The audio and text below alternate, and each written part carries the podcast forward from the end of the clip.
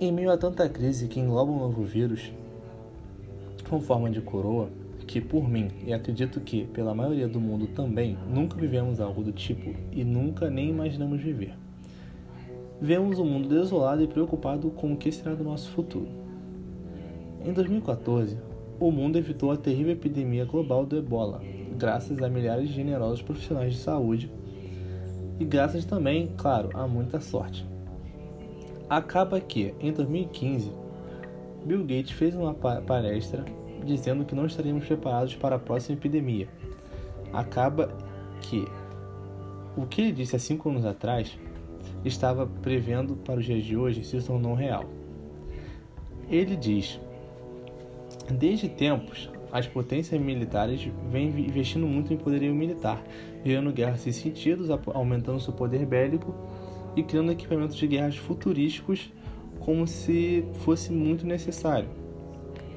Resolveria qualquer problema de escala mundial. Mas esqueceram completamente de pandemias que apavoraram o mundo e reduzem o percentual da população mundial desde sempre. Mesmo sabendo que elas podem parecer de um dia para o outro, não aprenderam com a história.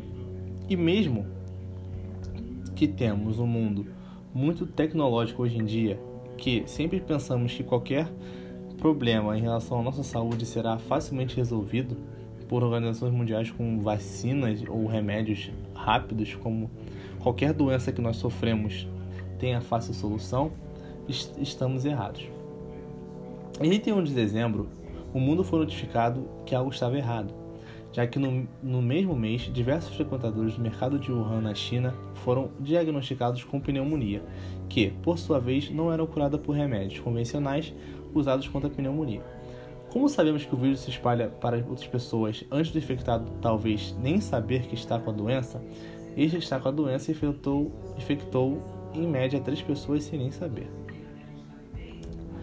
Com isso, o mundo literalmente para no tempo. Cidadão, cidadãos são obrigados a realizar uma quarentena forçada. Milhões perdem seus empregos. Trabalhadores informais são mais afetados. Tudo que antes tinha o vendedor perdeu seu consumidor, assim como muitos que tinham seu empregador, infelizmente, irão perder seu trabalho.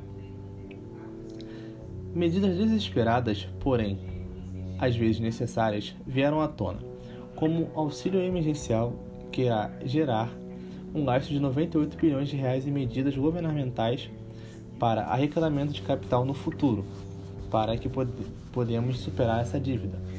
Porque como sabemos, dinheiro não é algo que se inventa.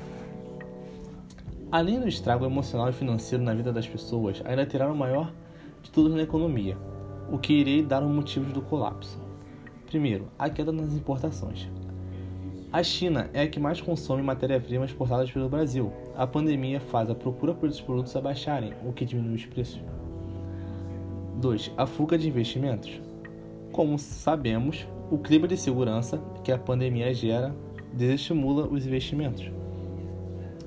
Aumenta do dólar. Como sabemos de tantas crises anteriores, aumenta, aumenta a procura do dólar, por isso a tendência é o dólar subir e a crise no turismo. Os meios de transporte param, as fronteiras fecham, as cidades param, eventos públicos são adiados ou cancelados. A maioria do que é relacionado a turismo e viagens estão parados, sem data de volta no cenário de pandemia atual que vivemos. A única saída que, que hoje infelizmente temos é a confiança nos nossos líderes políticos, para que estes tenham responsabilidade e sabedoria na gestão do nosso país, para que no futuro, pós-pandemia, não seja tão desastroso como aparenta ser. O vírus da China causou uma crise global. A falha na gestão chinesa do governo totalitário, a omissão da OMS, ficamos sabendo que o coronavírus é a pior crise econômica desde a Grande Depressão, diz FMI. Para o professor do INSPER, o coronavírus instaurou uma crise tripla.